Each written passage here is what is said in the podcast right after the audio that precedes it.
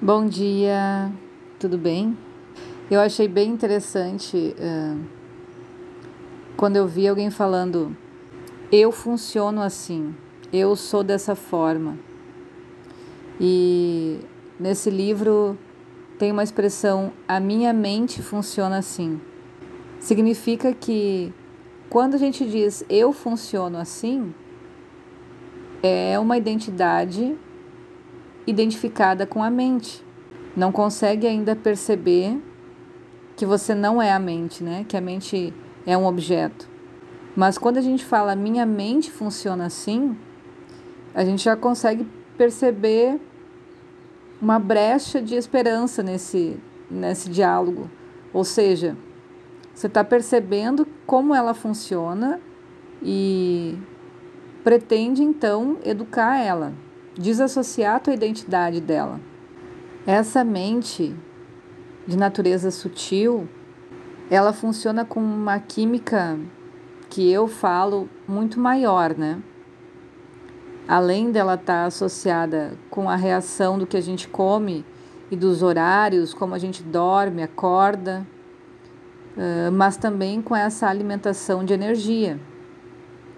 Então, ela não é o cérebro, ela é algo mais sutil que o cérebro, que funciona com uma química mais sutil também. Então a gente ainda está com essa consciência muito acima dessa matéria da mente.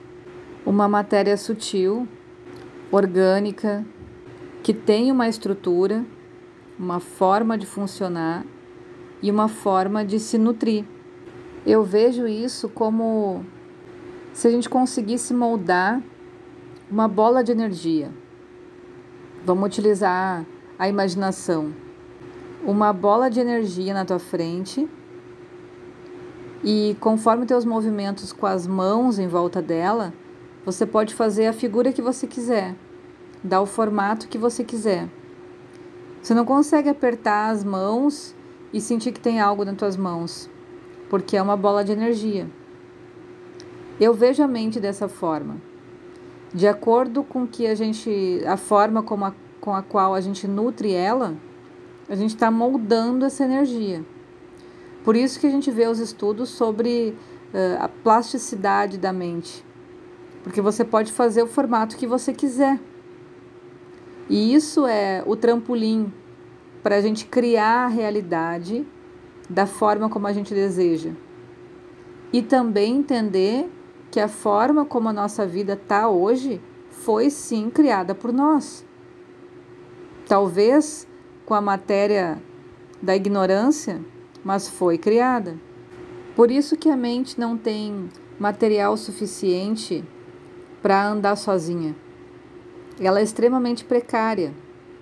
Quem tem que dar alimento para essa mente, quem tem que moldar ela é essa consciência.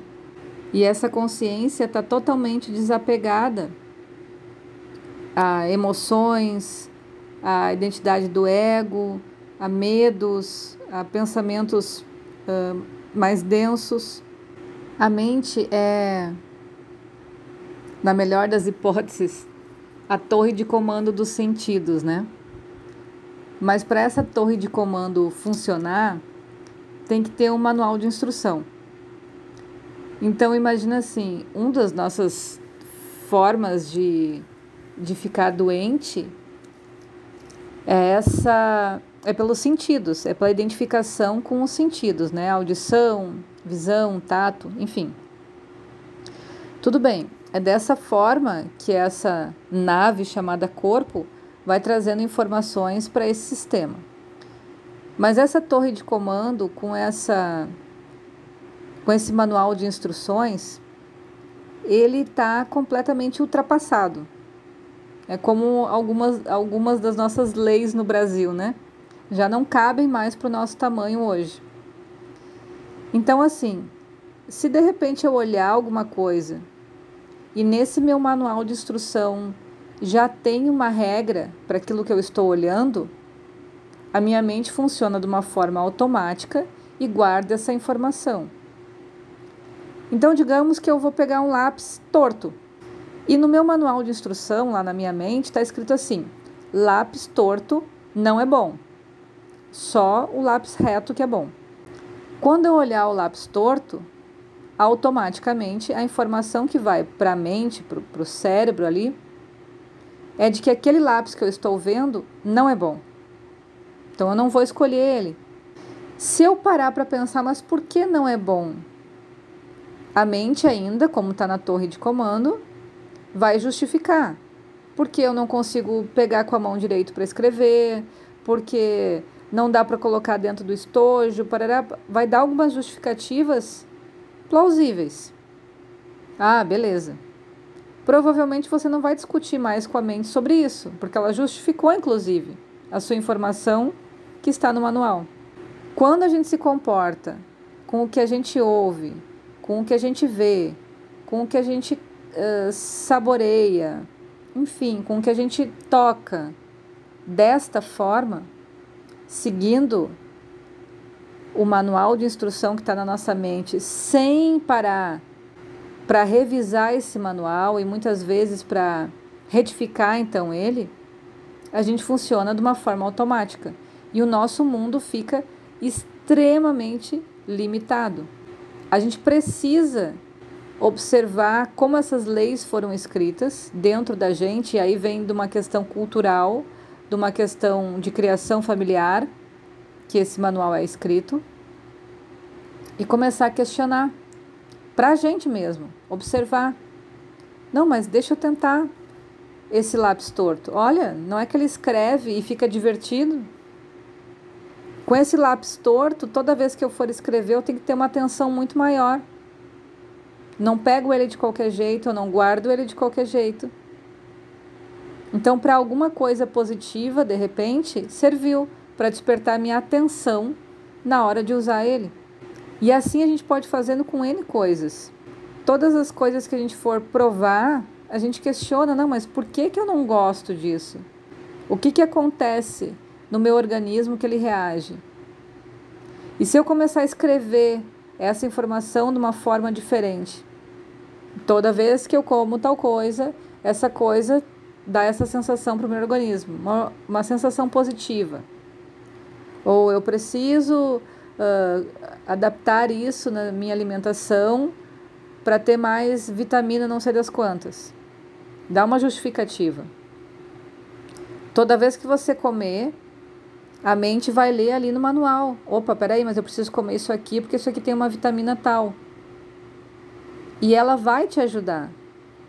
Porque ela está vendo que tem alguém que está cuidando dela, assim como uma criança.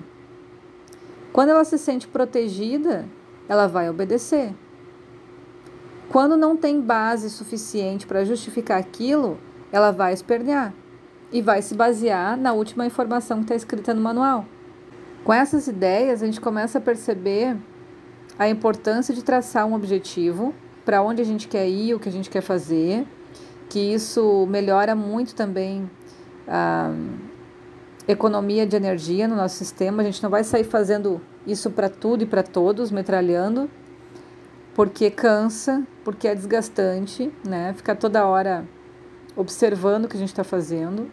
Mas para algumas coisas a gente pode direcionar essa informação, pode usar esse exercício para algumas coisas.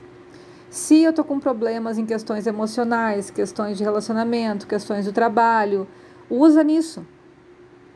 Começa a reescrever esse manual de informação dessa forma, a teu favor, para que a tua mente seja mais equilibrada e saudável possível, não totalmente identificada com o ego, certo? Um bom dia para todo mundo.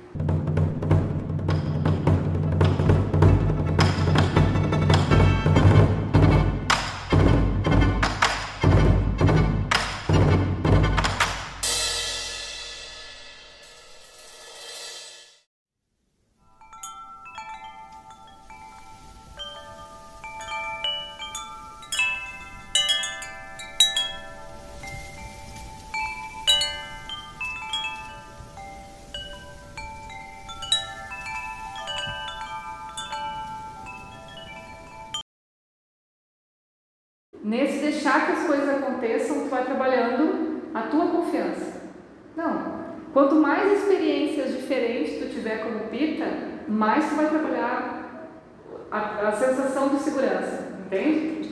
Então isso também é uma coisa favorável para prestar atenção. Se nada de diferente acontece, você vai testar a tua segurança como? Né? Aí é tudo muito feijão com arroz, muito ali só aquilo ali. Manter a consciência sempre. É,